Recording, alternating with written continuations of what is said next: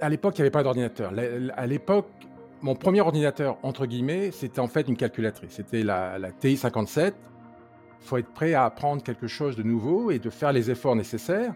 Moi, dans ma carrière, il y a des tas de fois où je suis revenu d'un statut d'expert, entre guillemets, c'est-à-dire où je connaissais parfaitement mon sujet, et une semaine après, je repars au niveau débutant. Et je pense que c'est une des libertés essentielles que, que fournit l'informatique, c'est que tu as la liberté de choisir, en effet, le type de boîte dans lequel tu veux travailler. Il n'y avait même pas, en deuxième année, il n'y avait même pas d'écran. C'est-à-dire qu'on travaillait sur un, un télétype, c'est-à-dire que c'était une grosse machine à écrire, entre guillemets. Tout ce qu'on tapait allait sur un, un papier.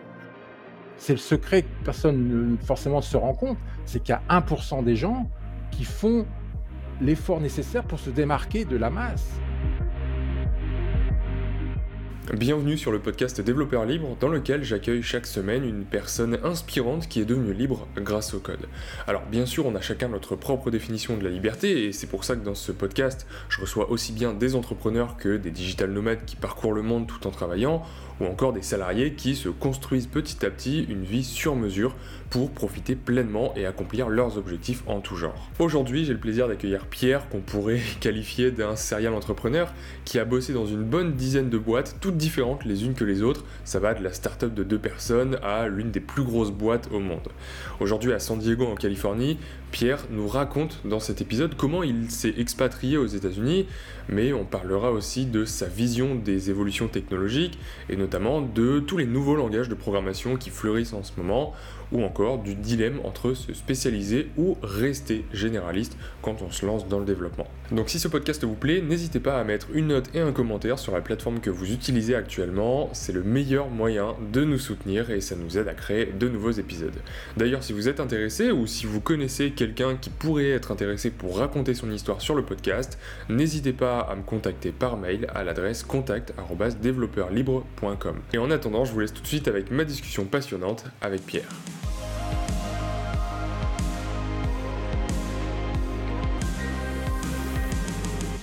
Salut Pierre, merci d'être là sur ce nouvel épisode du podcast. Euh, merci d'avoir accepté l'invitation. Bah, ce que je te propose tout de suite, euh, c'est de rentrer dans le vif du sujet. Est-ce que tu peux te présenter rapidement et nous expliquer euh, comment tu te définirais aujourd'hui? Bonjour Quentin, d'abord merci pour l'invitation. Donc je m'appelle Pierre, donc j'habite aux États-Unis, c'est déjà une première caractéristique. La deuxième caractéristique, c'est que je suis développeur, certes, comme beaucoup des invités que tu as eu sur ton podcast, mais bon, ça fait maintenant, pour dire, j'ai commencé à bosser en 1987, donc euh, le siècle dernier, avant l'Internet, avant même l'ordinateur, euh, avant le PC, tout ça, c'était à ce moment-là, c'était la révolution de ce qu'ils appelaient à l'époque les ordinateurs individuels, donc c'était avant tout ça. Mais n'empêche que l'informatique existait déjà à ce moment-là, donc c'était plutôt de l'informatique euh, soit industrielle, soit de gestion, je dirais. Et j'ai eu le virus dès que j'ai dès que j'ai commencé là-dedans. Donc, beaucoup de gens qui se présentent sur ton podcast disent qu'ils ont un parcours atypique. Ben, pas moi. Moi, j'ai parcours très classique. J'étais plutôt bon en maths, tout ça. Donc, euh, bac scientifique, bac C à Cambrai. Après, euh, comme ça allait bien, classe prépa à Lille. Et puis après, une, école d'ingénieur où, en troisième année, j'ai pris, j'ai pris informatique. Donc, c'est je suis tombé dans, l'informatique il, y a très longtemps et même maintenant, après toutes ces années, je vais éviter de faire la, division pour dire combien il y a d'années, mais je suis toujours développeur et j'adore toujours cela. Et entre-temps, beaucoup de choses sont passées et maintenant, je suis aux États-Unis. Ok, trop bien. Bah, on va revenir un peu sur, sur tes différents projets, hein, parce que euh, on avait discuté hein, avant l'enregistrement de cet épisode et il y a pas mal de choses sur lesquelles on va pouvoir revenir, parce que tu as fait pas mal de choses. Euh, bah déjà, est-ce que tu peux nous expliquer un peu comment tu es entré dans, euh, comment tu es tombé dans le monde de, de, la programmation ou du, code en général Est-ce que euh, voilà, c'est quelque chose que tu as découvert euh, dès le début de ta carrière ou, durant tes études ou, enfin, voilà, Comment s'est passée ce, cette découverte du, monde de la programmation et comment aussi euh, bah, tu as appris tes, premières notions du code? D'accord, ouais. Donc, encore une fois, donc c'est dans les années 80 et à l'époque, il n'y avait pas d'ordinateur. À l'époque, mon premier ordinateur, entre guillemets, c'était en fait une calculatrice. C'était la, la TI 57, qui était, euh, il y avait 49, ce qu'ils appelaient pas de programmation, donc c'était euh, très limité, un écran, des écrans, un écran LED rouge où on pouvait faire très peu de choses, mais n'empêche que j'ai passé des, des nuits à programmer là-dessus, parce que je trouvais ça, je trouvais ça magique. de programmer dans ces contraintes hyper, hyper spécifiques. Et à l'époque aussi, c'était une explosion cambrienne de, d'ordinateurs, quoi. C'est-à-dire qu'il y avait, moi j'avais un TRS-80, il y avait, il y avait des dizaines et dizaines d'ordinateurs. Il n'y avait pas de système d'exploitation qui avait, qui était sorti du lot. Par exemple, le TRS-80, c'était, il y avait à peine un système d'exploitation. C'était quand tu le lançais, il n'y avait même pas de disque dur. Ça ouvrait un, un prompt pour un, pour un basique, quoi. Donc tu programmais en basique. J'avais la chance d'avoir un lecteur de cassette, on pouvait sauver des programmes dessus, mais bon, c'était une programmation basique. Il y avait un assembleur aussi, mais c'était réservé aux gens qui avaient vraiment de, l'expérience. Mais n'empêche qu'avec un système aussi limité, pareil, je passais mes nuits à programmer là-dessus. J'avais des copains qui avaient aussi des ordinateurs euh, sur lesquels qu'ils utilisaient, mais c'était des systèmes complètement différents. Beaucoup, c'était commencé avec des plateformes de jeux. Et à un moment donné, il y a, deux plateformes qui ont émergé, qui étaient le, PC et, le Mac. Donc, euh, moi, quand je suis entré en école d'ingénieur, il n'y avait même pas de. Il n'y a qu'en troisième année où j'ai touché un Mac. En deuxième année et en première année, c'était des ordinateurs. Euh, c'était à l'époque, c'était des PDP-11, c'était des systèmes Linux. Euh, il y avait même pas en deuxième année, il y avait même pas d'écran, c'est-à-dire qu'on travaillait sur un, un télétype, c'est-à-dire que c'était une grosse machine à créer entre guillemets. Tout ce qu'on tapait allait sur un, un papier, et donc euh, c'était c'était ça la programmation. Donc ça peut paraître archaïque tout ça, mais c'était quand même déjà à l'époque excitant parce que c'était des langages déjà sophistiqués, c'est du C, du Pascal, et donc on pouvait faire des choses euh, vachement intéressantes. Et je suis je suis tombé là-dessus. Et en troisième année, j'ai même eu le doute de savoir est-ce que je prends informatique comme comme option parce que je faisais tellement d'informatique déjà sur mon temps libre que je me disais est-ce que je veux vraiment y passer aussi ma vie professionnelle? Mais heureusement, j'ai dit dit oui. Donc j'ai pris une section informatique et donc euh, encore une fois, ça m'a pas quitté euh, depuis là, depuis ce moment-là. C'est c'est une passion qui euh, qui encore aujourd'hui est intacte quoi. Même aujourd'hui quand je me quand j'en ai marre de programmer pour le boulot, euh, je me reposais entre guillemets, bah, je refais l'informatique, mais Ok, top. Et, donc voilà, donc tu, commences à découvrir ce monde de l'informatique avec des outils qui sont complètement différents de, ce qu'on a l'habitude de voir aujourd'hui. Euh, quels ont été les, premiers projets euh, plus ou moins concrets, on va dire, sur lesquels tu as travaillé? Est-ce que tu as déjà commencé à lancer des petits projets entrepreneuriaux durant euh, tes études ou est-ce que c'est venu un petit peu après et tu as vraiment commencé à... Enfin, tu es vraiment rentré dans le dur lors d'un premier job après tes études? Ouais. Encore une fois, à l'époque, si on voulait faire des projets euh, sur le côté, aujourd'hui, bon, c'est hyper facile. À l'époque, encore une fois, il y avait, euh, c'était hyper compliqué. en tout cas, c'était beaucoup plus cher. Mmh. Le truc à la mode à l'époque, c'était les saveurs Minitel qu'on pourrait comparer entre guillemets euh, avec de grosses guillemets avec un site web aujourd'hui mais bon c'est même ça ça demandait des investissements beaucoup plus lourds c'était des, des, infrastructures euh, qu'il fallait louer c'est une connexion X25 bref c'était assez compliqué à mettre en place donc à l'époque le, le, le, paysage était tel que faire un projet soi-même sur le côté, c'était c'était quand même assez compliqué, faisable mais compliqué. Il y avait les shareware, il y avait des choses comme ça, mais c'était pas la même ampleur que ce qu'on pourrait faire aujourd'hui. Donc moi, ma première expérience, c'était le boulot. Et là, j'ai eu une chance euh, incroyable, c'est-à-dire que mon, en sortant de Supélec, donc je suis allé euh, chez Bull. Bull, je ne sais pas s'il existe toujours, mais bon, c'était le constructeur informatique de l'époque. Et je suis tombé, j'ai travaillé avec une équipe qui justement portait un système Unix euh, sur un nouveau ordinateur que Bull sortait. C'était un ordinateur à tolérance de, panne, quoi. Il y avait plusieurs processeurs, donc c'était révolutionnaire pour l'époque. Et donc moi, mon premier boulot, j'avais 21 ans, sortir, c'était c'était le rêve, quoi. C'est-à-dire, bon, le, le, projet, le boulot lui-même, c'était, j'étais, je faisais du test essentiellement, mais c'était dans un environnement avec des, j'allais dire des génies, quoi. C'est des gens passionnés de ça et surtout qui Unix en soi, c'est presque une, une église, c'est-à-dire c'était avant Linux, hein, c'était les Unix purs, c'était du AT&T, du BSD, des choses comme ça.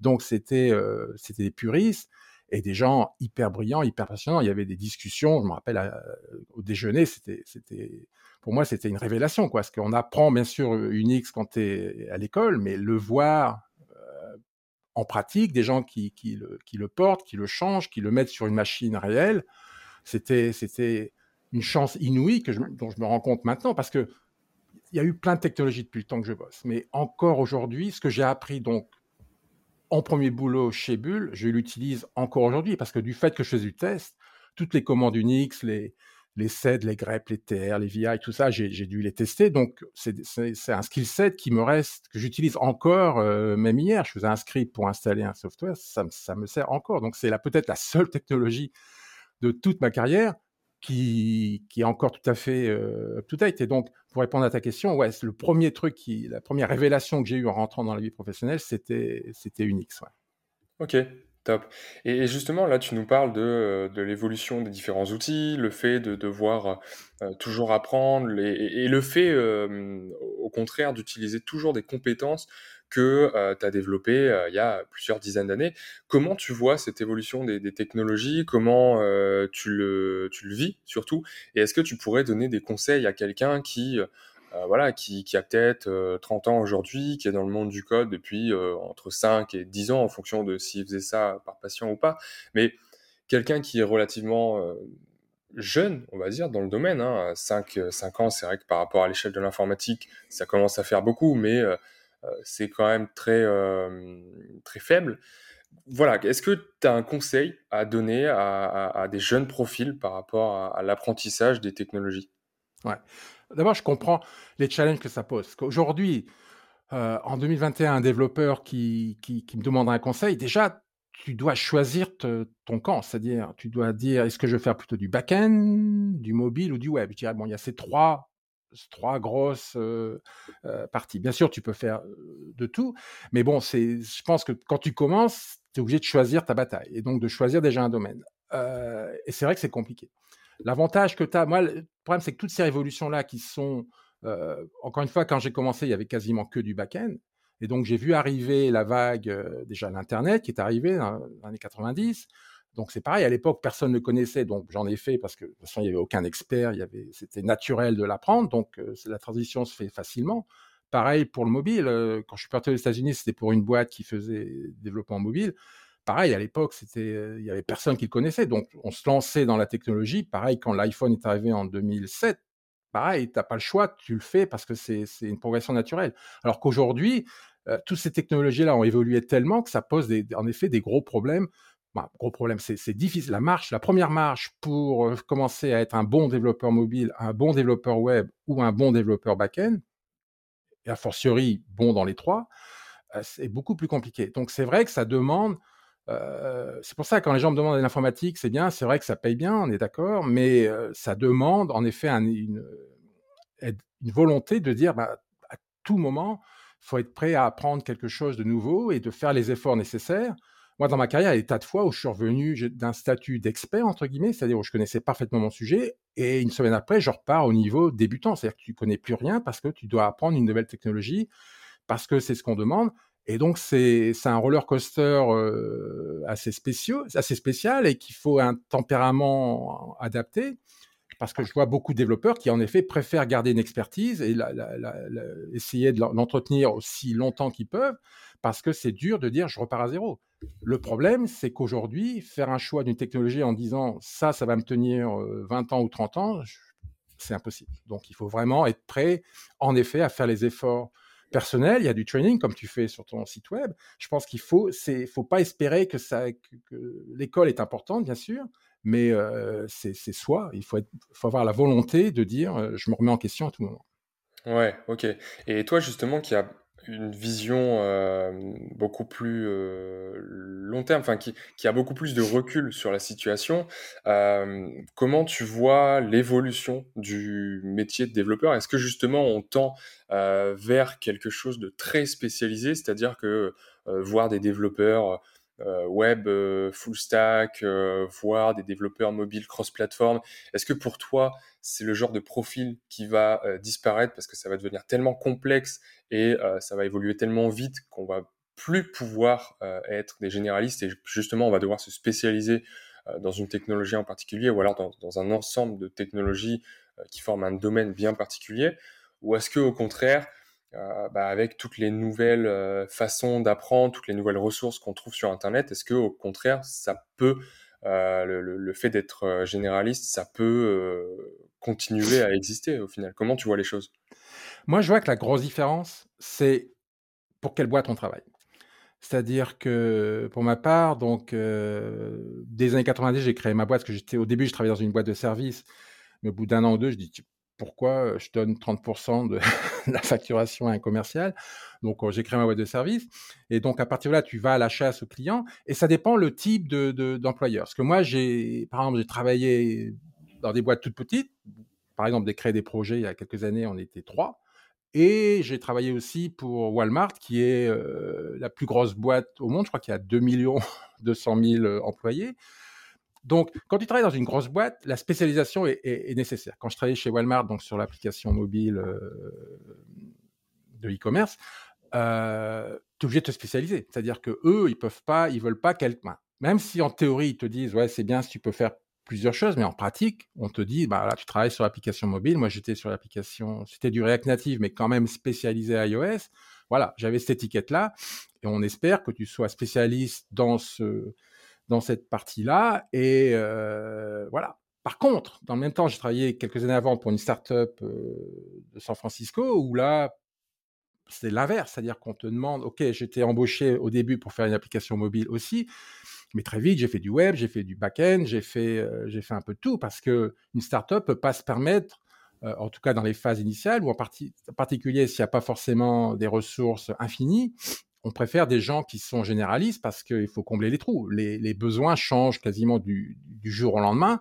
Donc, euh, le jour où tu as une feature qui touche beaucoup plus le back-end que le front-end, eh ben, on est content de pouvoir bouger les ressources du front-end vers le back-end. Et quand tu as, un profil où tu peux faire ça, pour la boîte, c'est un gain énorme parce que sinon, ils sont bloqués ou ils doivent embaucher quelqu'un et c'est toujours plus lourd. Donc, euh, personnellement, par choix, par choix euh, individuel, je pense que c'est mieux d'être généraliste mais a tout à fait une place à être spécialiste. C'est un, choix que je peux comprendre, qui à mon avis est plus risqué, mais bon, c'est un choix personnel, parce que les grosses boîtes, en effet, préfèrent les spécialistes.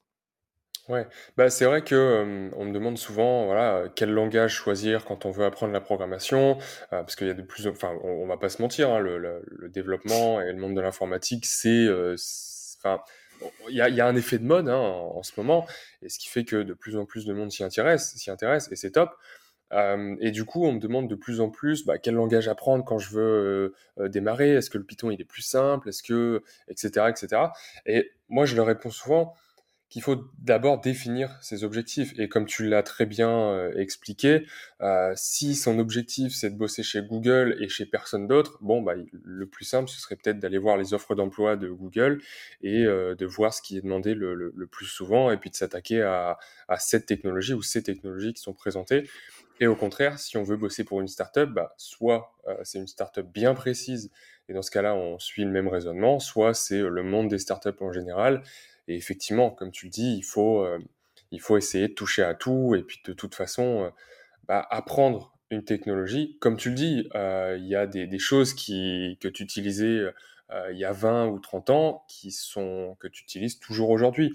Donc, ça peut des, langages, des outils proprement dit, mais euh, il y a aussi beaucoup de notions euh, théoriques euh, que tu apprends, que tu utilises avec un certain outil et qui s'utiliseront quasiment de la même manière avec d'autres outils. Quoi. Je suis d'accord avec toi. Simplement, moi, je dirais quand même, c'est vrai que c'est une question que tu poses à beaucoup de tes invités, et je... en effet, je suis d'accord avec ta réponse de dire, ouais, ça dépend de ce que tu veux faire, mais je pense quand même qu'aujourd'hui, et c'est assez récent, hein, il y a quand même un langage qui se dégage, en tout cas dans mon, dans ma perspective à moi, qui est quand même TypeScript. TypeScript qui est un, surcouche par rapport à JavaScript. Euh, je dis TypeScript plus que JavaScript parce qu'au moins TypeScript est un système de type qui fait que si quelqu'un après veut faire des langages typés comme Java ou euh, des choses comme ça, au moins la, transition est moins dure. Je pense que TypeScript, c'est un bon candidat pour quelqu'un qui dirait aujourd'hui, j'y connais rien en informatique, je veux m'y mettre. Parce que le TypeScript, ça te permet de travailler à la fois sur le web de manière euh, évidente, avec des React ou Vue, tout ça, tu peux faire en TypeScript. Tu peux faire aussi du mobile en faisant du, React Native. Tu peux, c'est aussi, euh, ça te permet de, faire des applications mobiles natives, mais en développant en TypeScript. Et aussi avec Node, tu peux faire du back-end. Donc je pense qu'aujourd'hui, quand même, euh, quelqu'un qui n'y connaîtrait rien, mais qui dit tiens, je veux, je veux m'essayer à l'informatique, je pense que TypeScript c'est quand même un bon candidat parce qu'encore une fois, ça lui permet de travailler dans les trois domaines euh, que je viens d'évoquer avec le même langage. Donc, il n'y a pas le problème de, de, context switching, de basculer du serveur au back-end avec un langage différent qui complique les choses et c'est pas la peine de, s'embêter avec ça. Et en plus, le tooling avec VS Code est quand même vachement bien, est quand même sophistiqué et un support natif de TypeScript qui fait que l'expérience de programmation est quand même beaucoup plus agréable. Et donc, j'aurais quand même tendance à dire que aujourd'hui, il y a quand même ce langage-là se dégage par rapport, se démarque par rapport aux autres. Ok, trop bien. Bah écoute, je note. Et puis pour ceux qui sont qui ont envie de se lancer dans la programmation et qui sont attiré aussi bien par le web que par le mobile, bon bah voilà, vous savez par quoi commencer. Trop bien. Eh bien écoute, euh, là j'ai envie de rebondir sur euh, un truc que, tu nous as dit juste avant. Euh, tu as, conclu la question de euh, se spécialiser ou se généraliser par moi je pencherai plus pour la généralisation parce que c'est ce que je préfère. Et d'après ton raisonnement, on en conclut que tu es peut-être un petit peu plus attiré par le monde des startups, ou en tout cas un monde où tu vas pouvoir euh, toucher à plusieurs choses et presque toucher à tout. Euh, est-ce que tu peux nous parler justement de ton expérience dans le monde des startups, dans, le monde de l'entrepreneuriat? Est-ce que, euh, voilà, comment ça s'est passé? Est-ce que tu as monté différentes boîtes? Je sais que tu en as monté au moins une. Est-ce que tu peux nous raconter un peu ce parcours hors des sentiers battus entre guillemets parce que bon je pense que enfin peut-être moins maintenant mais l'entrepreneuriat c'est vrai que c'est un parcours euh, pas très classique, on va dire. Tout à fait, ouais. Donc moi, ça a commencé donc en 1990. Donc c'était en effet avant ça, j'étais dans une boîte de service. Euh, j'étais le numéro 11 chez, chez Alten. Je pense qu'Alten existe toujours. C'est une boîte de service, une SS2I euh, parisienne. Donc l'intérêt de travailler en SS2I, en particulier en premier boulot, c'est que ça te permet, je pense que les questions que tu poses là, ça se pose aussi quand tu as un premier boulot. Dis qu'est-ce que je vais faire? Je vais travailler dans une banque, je vais travailler dans une industrie, c'est dur à, choisir. Donc, moi, j'avais fait le choix d'une SS2I à l'époque pour dire au moins, ça permettra de, toucher à plusieurs types de, sociétés avant de décider dans lequel je veux, m'intégrer. Euh, donc, encore une fois, j'ai eu la chance d'aller chez, chez Bull pour commencer, et après, dans d'autres sociétés euh, industrielles. Et encore une fois, à un moment donné, je me suis dit, ça donnait, je disais, pourquoi, pourquoi pas le faire moi-même, quoi. Trouver des contrats à l'époque, c'était pas très difficile. Donc, avec un copain de promo, Bruno, on a créé une, une boîte, Unigone, qui existe toujours aujourd'hui, qui a pivoté, mais qui existe toujours. Donc, l'idée, c'était de trouver chacun nos contrats et donc, plutôt que de laisser une commission à un commercial, encore une fois, on s'est dit on va faire ça pour nous et ça nous permettra de, en parallèle, de développer des produits. Parce qu'à l'époque, comme je disais, ça coûtait plus cher qu'aujourd'hui, donc on s'est dit on va faire de la, prestation de service. Et euh, en parallèle, on, cherchait des idées de produits et dit quand tu auras euh, de la trésorerie, on bascule du côté produit et euh, voilà, c'était c'était l'idée à, la base. Donc, mais ah, pareil, quand tu es en boîte de service, quand tu cherches des contrats, j'avais toujours cette balance entre ah je vais travailler dans une grosse boîte c'est quand même plus sympa donc je travaillais à l'éducation nationale ou des, vraiment des grosses boîtes. Puis à un moment donné tu dis ah non allez je préfère travailler pour des petites boîtes. Donc j'ai retravaillé pour des on n'appelait pas ça des startups à l'époque mais quand même des plus petites boîtes. Donc c'est toujours ce, ce ping pong entre grosses boîtes et petites boîtes parce que les deux bien sûr ont, leur intérêt et moi ce que j'aime c'est de pouvoir faire les deux et c'est pareil même après donc en particulier quand je suis arrivé aux États-Unis j'ai toujours alterné entre grosses boîtes et petites boîtes. encore une fois, j'ai recréé une startup avec euh, avec avec deux copains ici, donc on était trois, et puis à un moment donné, bon, ça n'a pas marché, donc retour dans l'industrie. Donc là, j'ai opté pour euh, pour une grosse boîte, donc Qualcomm, qui est énorme. Et puis après, j'en ai eu marre de Qualcomm, je suis reparti dans une startup. Et ton podcast est orienté beaucoup sur, parle beaucoup de la liberté, et je pense que c'est une des libertés essentielles que, que fournit l'informatique, c'est que tu as la liberté de choisir en effet le type de boîte dans lequel tu travailles. Tu peux te permettre de dire, pas de faire la fine bouche, mais au moins de, de, vraiment choisir là où, tu vas aller. Et en particulier, ce choix de pouvoir alterner entre grosses boîtes et petites boîtes est quelque chose qui, moi, me plaît et qui, entre guillemets, est parallèle avec le choix est-ce qu'on se spécialise ou est-ce qu'on reste généraliste? C'est vrai que je préfère généraliste, mais c'est aussi un choix, euh, j'allais dire, économique. Je pense que c'est plus sûr, plus, ça te permet d'être plus facilement euh, employable si tu es généraliste. C'est ce que je pense. Mais bon, c'est, euh, j'admets que le, débat peut être ouvert. Ouais, ok. Et, donc là, effectivement, tu nous dis que euh, bah, c'est ce qu'on disait en off, hein, l'informatique apporte quand même une énorme liberté, ou en tout cas une énorme possibilité, enfin une énorme potentielle liberté. Et en fait, là, là voilà, tu nous dis, bon, j'ai eu la chance de pouvoir travailler dans différentes boîtes, dans différents types de boîtes aussi, mais il n'y a pas que ça, il n'y a, pas que l'informatique. Enfin, je, veux dire, on peut pas se dire que juste l'informatique permet ça. Et pour moi, il y a quelque chose de plus qui est euh, interne à nous-mêmes et ça vient de notre personnalité, ça vient de notre ambition. Là, tu me dis, je suis parti aux États-Unis. Euh, bon, je suppose que ça s'est pas fait comme ça en un claquement de doigts et ça n'a pas été si facile.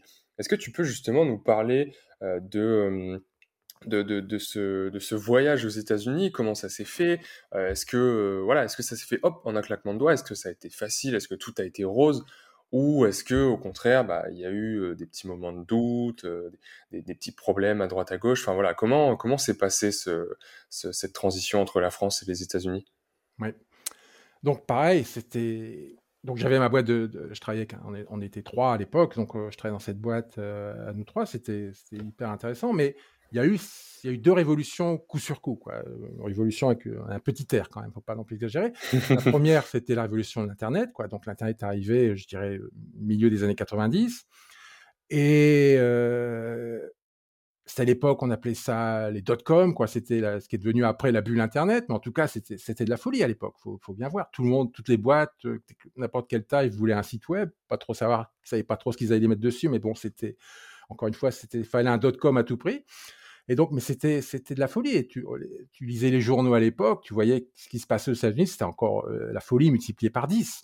Donc, euh, en plus, c'est greffé là-dessus. Comme je disais, il n'y avait pas les ordinateurs quand j'ai commencé, ni l'Internet, il n'y avait non plus les téléphones mobiles. Et donc, ça a correspondu aussi avec euh, l'essor des téléphones mobiles. Et à un moment donné, donc, un copain qui, qui était CTO d'une boîte, donc d'une start-up américaine, donc qui était basée à, San Diego, qui travaillait dans les faire des applications mobiles. Hein. Bon, c'est pas du tout les mêmes applications que ce qu'on a aujourd'hui, mais quand même, ils, étaient, ils surfaient sur la vague euh, à la fois Internet et mobile, et ils se sont dit, est-ce que ça t'intéresse euh, euh, de nous rejoindre? Donc, bah oui, pourquoi pas. Donc au début, je bossais avec eux à Paris, et à un moment donné, il y a eu l'opportunité d'aller d'aller aux États-Unis. Donc, euh, bon, j'étais marié avec deux enfants. Petite histoire, ma femme travaillait aussi dans l'informatique et travaille aussi, travaillait aussi dans cette, dans cette boîte. Donc, on était, bon, on était tous les deux là-bas et il a fallu, fallu, faire le choix de dire, ben, elle avait aussi sa boîte. Donc, on s'est dit, ben, pourquoi pas, on va essayer ça. C'était quand même, encore une fois, c'est difficile à décrire, mais c'était une période complètement folle, entre guillemets. Hein. Donc, euh, on s'est dit, il faut quand même, c'est une opportunité. Euh, à l'époque, les enfants étaient petits, on habitait Paris, c'est quand même quand même galère d'avoir des enfants en bas âge à Paris. Donc, on s'est dit, bon, allez, San Diego, pourquoi pas? Donc, euh, bon, c'était pas facile, mais c'était pas non plus très, très compliqué. Euh, on a dû quitter nos boîtes respectives et puis euh, prendre un billet d'avion et partir à, San Diego. Donc, c'était. Mais à l'époque, c'était tellement fou comme époque, tu disais, je peux pas laisser passer ça. Quoi. Donc, il fallait mmh. vraiment essayer. Et donc, on est arrivé. Bon, je trouve que trois mois après, la boîte a coulé, mais bon, c'est une autre histoire.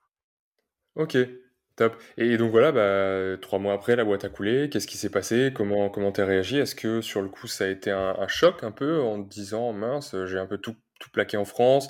Euh, là, tout s'écroule entre guillemets aux États-Unis. Qu'est-ce qui va se passer? Enfin, comment comment t'as réagi et comment vous avez réagi euh, à deux avec les enfants? Je dirais presque même pas. C'est-à-dire que la période était folle et même moi, je suis fils de paysan, donc euh, j'ai un, rapport à l'argent spécial. C'était des boîtes où, euh, quelque part, ça existe encore aujourd'hui.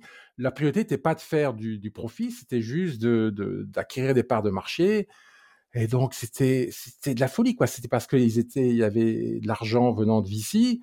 Euh, c'était un peu fou. Et donc, c'était intéressant de voir d'un point, bon, point de vue technique, c'était hyper intéressant. Je vais pas, c'était évident que c'était hyper intéressant. Donc, euh, c'est ça aussi qui me motivait. Mais c'était aussi d'un point de vue, d'un point de vue presque sociologique, de voir de l'intérieur comment, comment ça pouvait, ça pouvait marcher.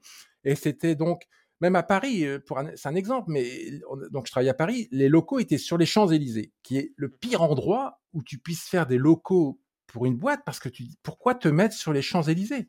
C'est ça coûte cher et puis c'est pas pratique quand tu veux manger le midi ça te coûte ça te coûte un bras. Bref c'était c'était absurde. Mais bon c'était l'esprit était là c'est tout en show off donc c'était euh, c'était fou quoi. Et donc donc c'est tout ça c'était fin 2000 donc euh, je suis arrivé aux États-Unis donc en début 2001 et quand on regarde les courbes maintenant, euh, la bulle Internet avait déjà explosé. Donc on était dans le rebond, c'est-à-dire qu'il y avait encore plein de gens qui disaient ouais, ça va redémarrer, il n'y a pas de raison, ça va repartir. Donc euh, des gens qui avaient fait fortune dans la première, au début de la bulle Internet, essayaient de dire on va le refaire, on va refaire un deuxième coup comme ça maintenant. Donc, il y avait encore d'argent qui, se promenait, mais à un moment donné, quand tu fais pas de, profit, de bénéfice, euh, bah voilà, donc en mars 2001, euh, le 13 mars, je me souviens, euh, bah voilà, la boîte est finie. Donc, c'est sûr que c'était un choc, mais euh, quelque part, mon, instinct, paysan me disait que bah, c'est un peu normal, mais bon, c'était quand même un peu dur. Donc, j'ai fait venir mon, ancien associé Bruno, ils sont venus aux États-Unis, on s'est promené, on a fait le tour de la Californie, bref, tout. On, on voyageait un peu avant de repartir, hein, parce que l'idée, c'est de dire, ben, il faut qu'on reparte. Mais quand on est revenu à San Diego après notre promenade, et eh ben en fait la boîte avait retrouvé des, des gens qui avaient ramassé les miettes entre guillemets, avaient acheté trois quatre boîtes et essayé de reconstruire une boîte avec ces quatre boîtes moribondes. Ben, on s'est dit bah ouais tiens bah, on va réessayer ça.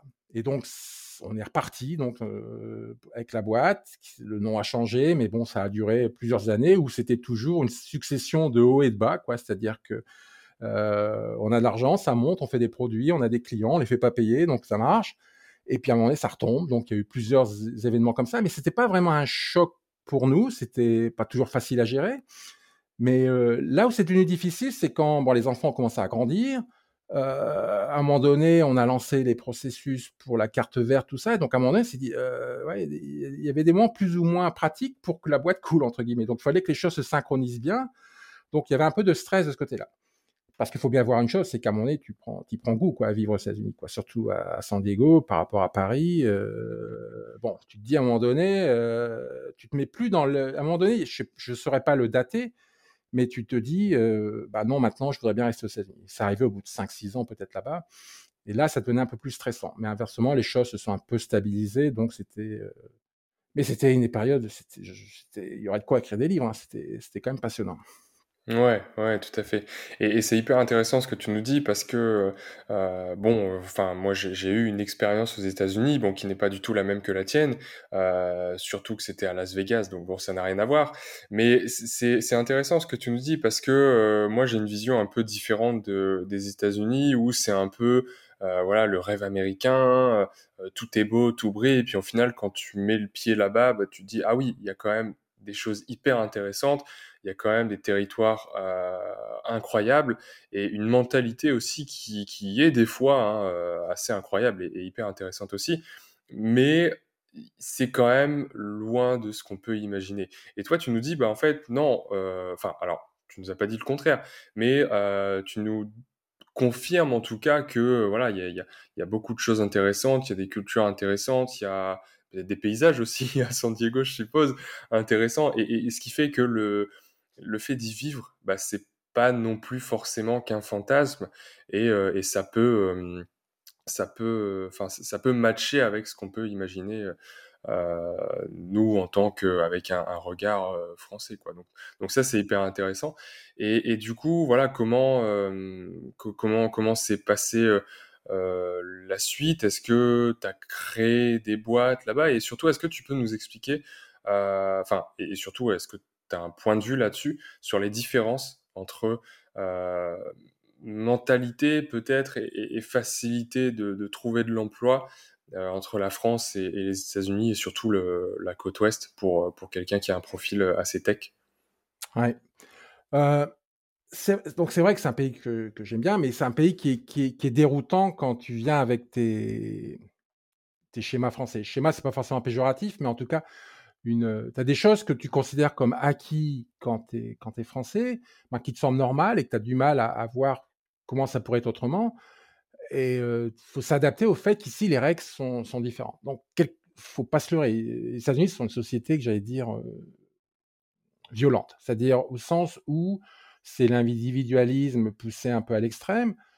Euh, un exemple classique, c'est tu perds ton boulot, certes, tu n'as pas de chômage, quasiment pas, et surtout, tu perds ton assurance maladie. C'est-à-dire que si tu as des enfants, tout ça, d'un seul coup, tu perds ton assurance maladie. Il y a des choses comme Cobra, bref, il y a, quelques mécanismes pour essayer d'agir comme, comme, comme système qui pourrait modérer un peu la, la, brutalité des choses, mais quand même, en particulier si ta, cool, boîte cool, c'est-à-dire disparaît, qui est classique pour une startup, tu n'as même pas ce qu'on appelle Cobra, qui est une assurance maladie qui coûte cher, mais qui, existe, non, tu, perds tout.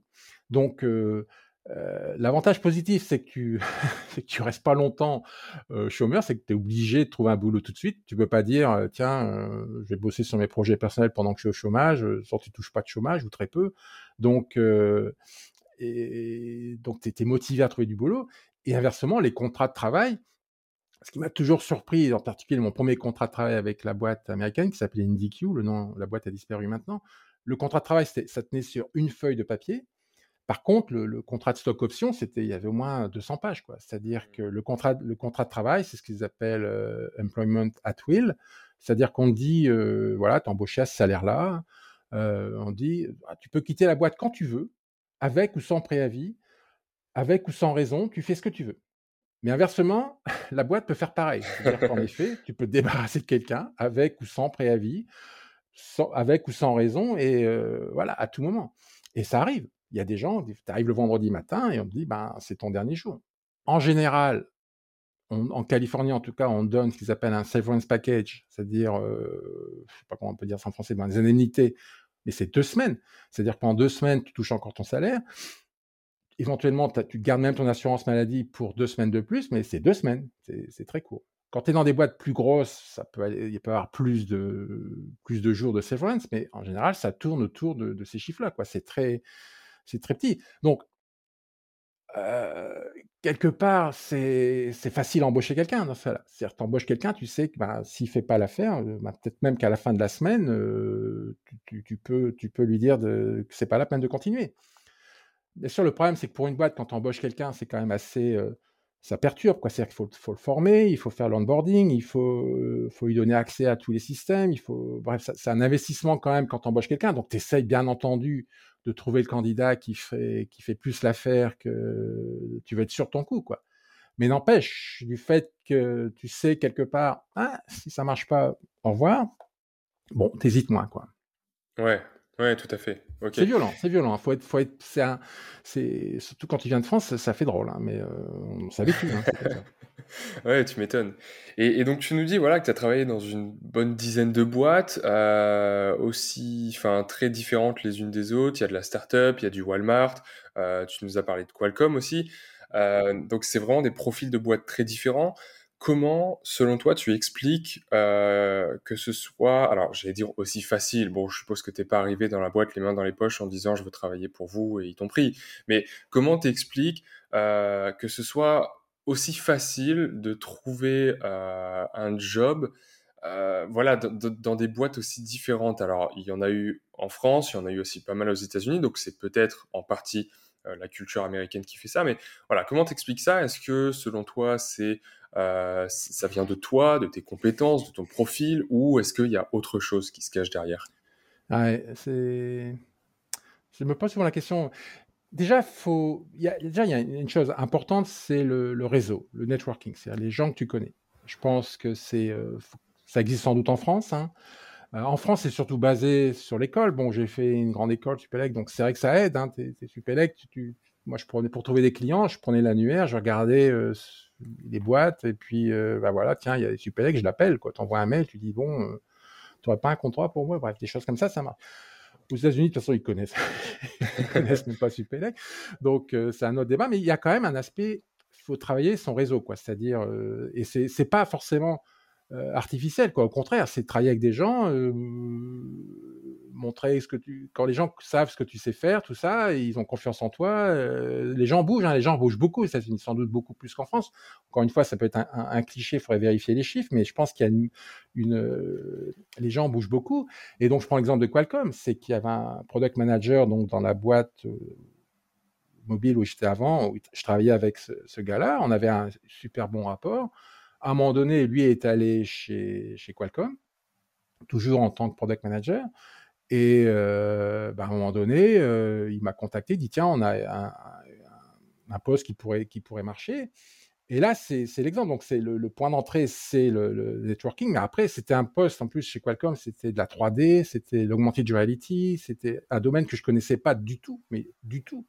Donc, euh, c'est souvent ce que je donne comme conseil aux gens qui veulent, qui veulent chercher un boulot, c'est qu'il faut bien mettre dans la tête que chercher un boulot, c'est un boulot. C'est-à-dire qu'il faut y passer du temps, il y a un process, il faut, se former, il faut se renseigner sur la boîte. Donc je pense qu'il y, euh, y, a tout un effort à faire et que si tu le fais bien, eh ben, ça, ça peut payer.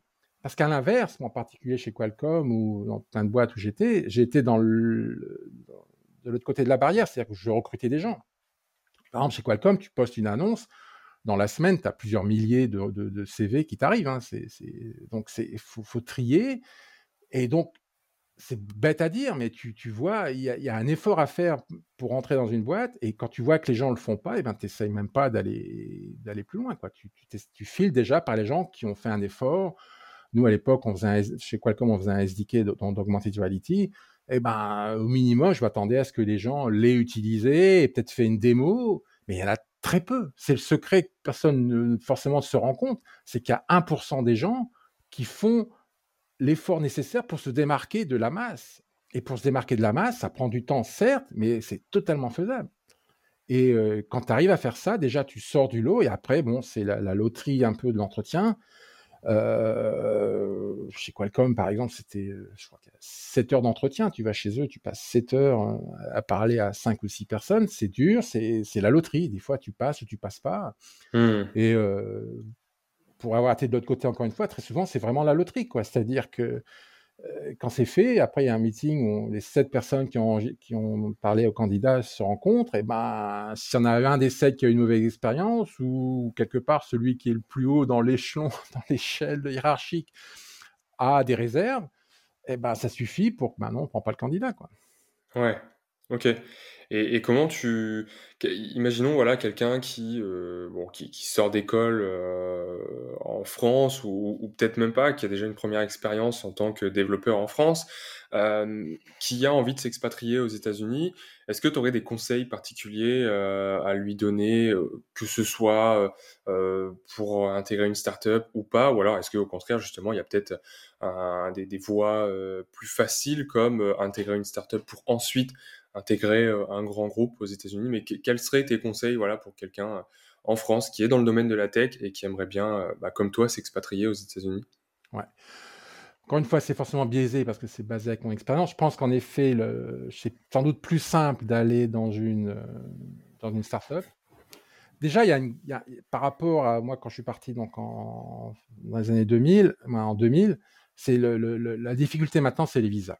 C'est-à-dire que ça, a toujours été compliqué aux États-Unis pour les visas de travail, mais ça, ça l'est encore plus euh, maintenant. C'est-à-dire a la première étape, c'est le H1B, qui est un visa euh, donc, que l'employeur doit, doit demander à un candidat, euh, s'il veut embaucher quelqu'un de France en particulier, il doit, il doit demander un H1, b Il y a des quotas. Il y a des, je crois même qu'il y a une loterie, c'est-à-dire que bah voilà, les États-Unis, ils ont tant de de HMB qui ont été demandés cette année, il y a une loterie, ben voilà, il y en a qui sont octroyés, ceux qui ne sont pas. Et donc, si tu n'as pas ton HMB, ben, tu ne peux pas venir euh, aux États-Unis. Il y a des, astuces. Si tu viens en stage aux États-Unis, tu peux travailler sur des visas un, peu spéciaux, mais qui sont limités dans le temps. Donc, tout ça pour dire que c'est compliqué. Et je pense que ça vaut le coup de prendre un avocat pour essayer de, de démêler tout ça. Mais si ça marche, j'ai l'impression quand même que c'est plus simple d'essayer d'avoir d'aller dans une, euh, dans une start-up ou peut-être une boîte américaine qui est basée en France se faire embaucher chez eux pour faire peut-être éventuellement se faire rapatrier après aux États-Unis. Mais, euh, mais c'est compliqué. Les startups ont quand même en général plus de mal à recruter. Faut, sans faire de cocorico, les, les Français ont quand même une bonne réputation en tant qu'ingénieurs euh, aux États-Unis. Parce qu'aux États-Unis, les, quand même, les, élèves doués vont plutôt tendance à faire médecine ou avocat ou des, des, professions de ce type-là. Donc l'ingénierie, c'est plutôt réservé. Euh, y a beaucoup d'Européens et beaucoup d'Asiatiques. Euh, bref, c'est rare en fait les boîtes. Je pense que j'ai jamais travaillé dans une boîte américaine où la majorité de l'équipe était, euh, euh dire, américaine euh, depuis deux générations. Quoi. C'est mmh. toujours des, des, des, gens entre guillemets, soit européens, soit, soit asiatiques. Donc, je pense que c'est un atout quand tu es français pour accéder aux États-Unis. Tu peux avoir ce, cette, cette, cet avantage-là, mais il faut bien, ça reste compliqué quand même. Ok, top. Bah, c'est hyper bon à savoir tout ça. Euh, top. Est-ce que on passe un peu à la question euh, philosophique, on va dire, du podcast? Est-ce qu'aujourd'hui, tu te sens libre avec euh, toutes ces aventures et ton quotidien aujourd'hui? Voilà, la, question un peu fatidique, est-ce que tu estimes que tu as atteint ta liberté aujourd'hui? Oui, parce que donc j'ai plus de 50 ans par exemple. Donc c'est toujours, tu peux te poser, à un moment tu te poses la question, tu dis est-ce que je suis toujours, euh, j'ai le mot anglais qui me vient, relevant, je sais pas comment dire en français, est-ce que tu es toujours euh, à la page, est-ce que tu es toujours quelqu'un, un, profil qui, qui, intéresse les employeurs?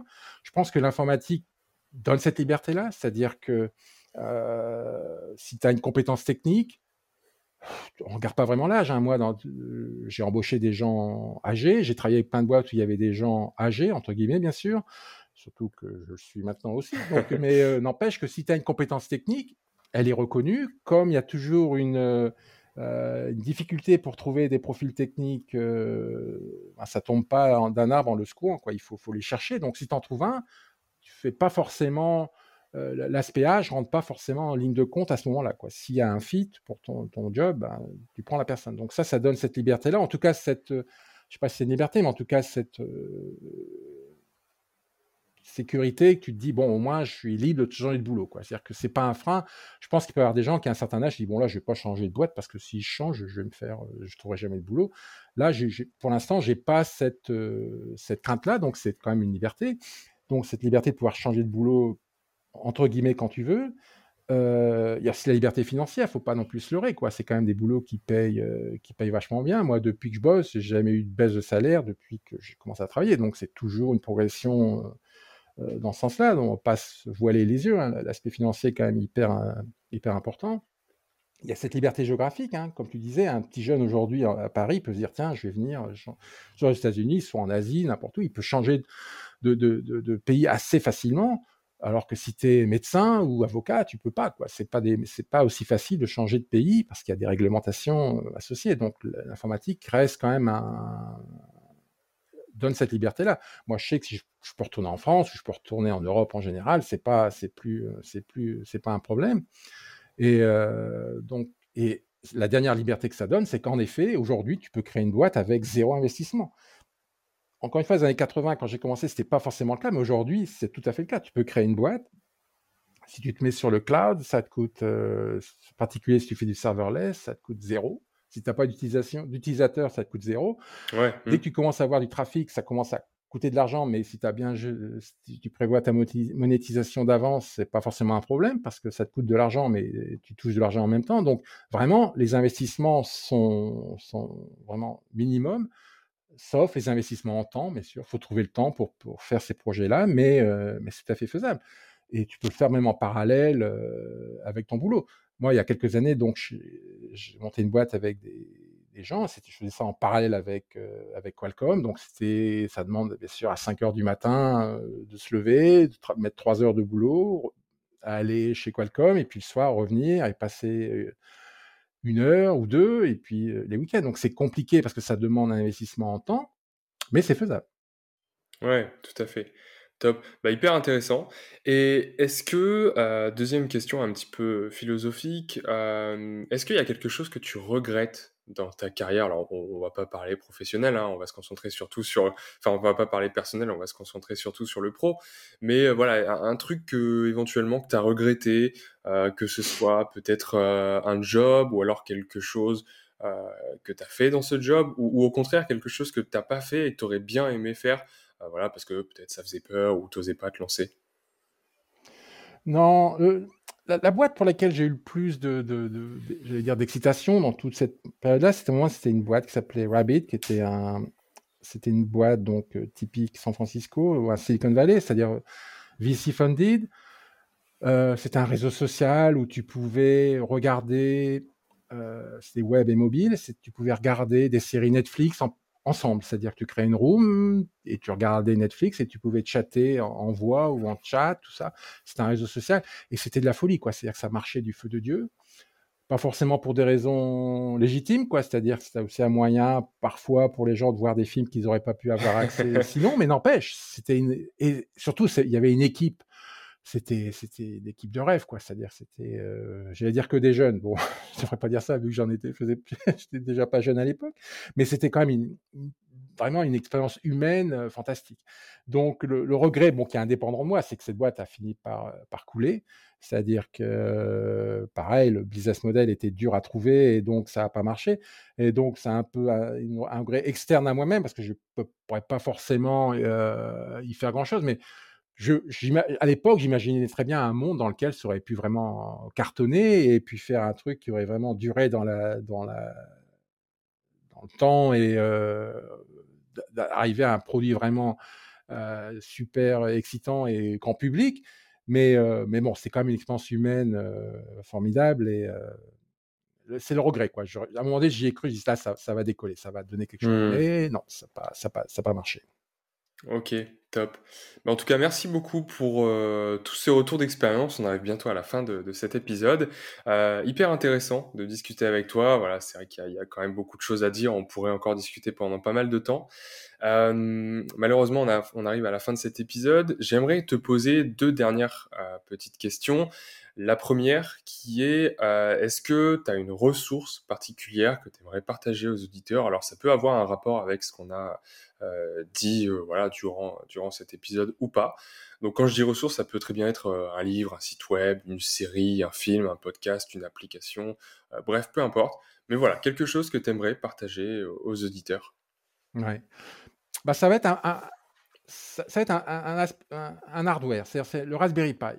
Encore une fois, moi, quand j'ai commencé l'informatique, c'était ces ordinateurs à l'époque, c'est les PC que tu, pouvais démonter. Tu, quand il y avait l'Internet, il fallait le démonter pour mettre une, une, carte modem, tout ça. Mais en tout cas, il y avait un rapport physique à la chose.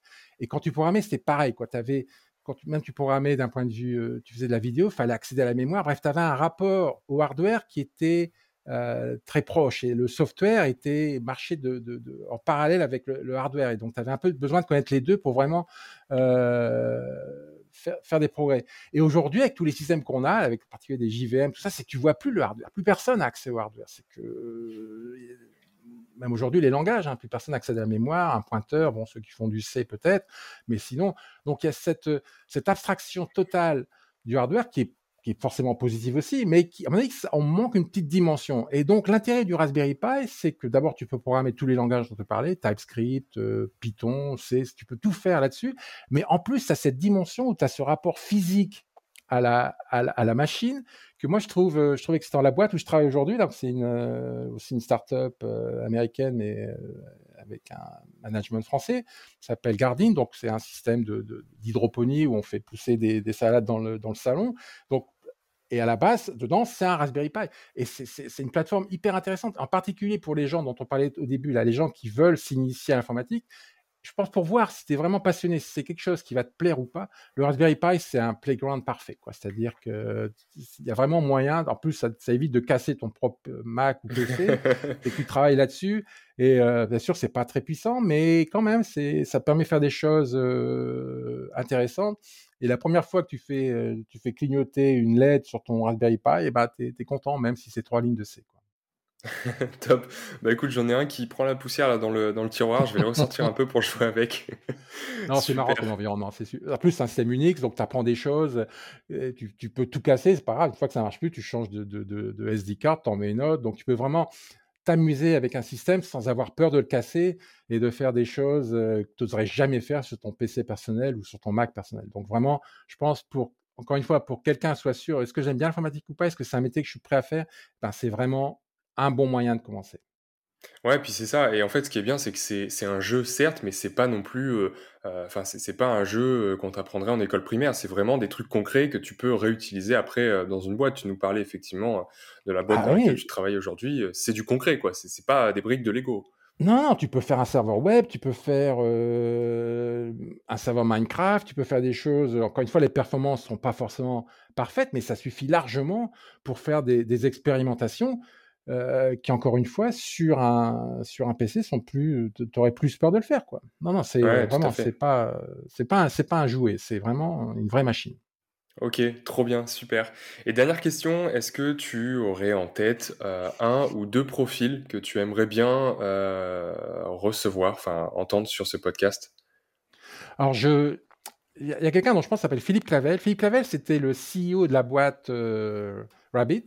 Bon, il a eu plusieurs rôles dans la boîte, en tout cas, c'est lui qui l'a créé. Je pense qu'il a un profil hyper intéressant, plus orienté Silicon Valley. Maintenant, il travaille chez, chez Roblox. Donc, je peux te mettre en contact avec lui. Lui aussi, il a une histoire hyper intéressante. Bon, euh, c'est aussi un supélec, désolé. C'est comme ça que la première connexion s'est faite avec, avec lui. Mais lui, il a un profil euh, hyper intéressant. Et euh, il a cette vision plus Silicon Valley. Ici, San Diego, c'est la province hein, à l'échelle des États-Unis. Donc, on a le soleil, tout ah ça, mais c'est pas la Silicon Valley que j'adore. Mais euh, donc lui, il, a, il est vraiment plus dans la dans, l'aspect Silicon Valley. Il a, il a eu des, des, expériences hyper intéressantes. Il a beaucoup voyagé à travers les États-Unis. Et je pense que son histoire peut être intéressante. Bon, ça serait, il y aura forcément des, des, overlaps avec mon histoire, mais n'empêche, je pense qu'il peut amener une dimension supplémentaire. Et je pense que ça sera un bon, une bonne personne à interroger. Ouais, carrément, tout, tout point de vue est bon à prendre. Super. Bah écoute, merci beaucoup pour d'une part le temps que tu as passé avec nous, pour ton retour d'expérience et aussi pour cette mise en contact avec un deuxième profil hyper intéressant. Merci encore une fois, merci, merci infiniment hein, pour, tout, pour tout ton, ton retour d'expérience. Et euh, bah voilà, je, je, peux, je peux que te dire merci et peut-être à bientôt hein, dans un nouvel épisode du podcast parce que on sent que tu as encore pas mal de choses à raconter. Merci Quentin, non, c'est très intéressant. Merci à toi, salut. Au revoir. Si cet épisode vous a plu, n'hésitez pas à nous donner votre avis sur la plateforme que vous utilisez actuellement ou même à partager l'épisode à votre entourage qui pourrait être intéressé. Ça nous aide à nous faire connaître et à partager ces retours d'expérience à davantage de monde. En tout cas, merci pour votre écoute et moi je vous dis à très bientôt pour un prochain épisode.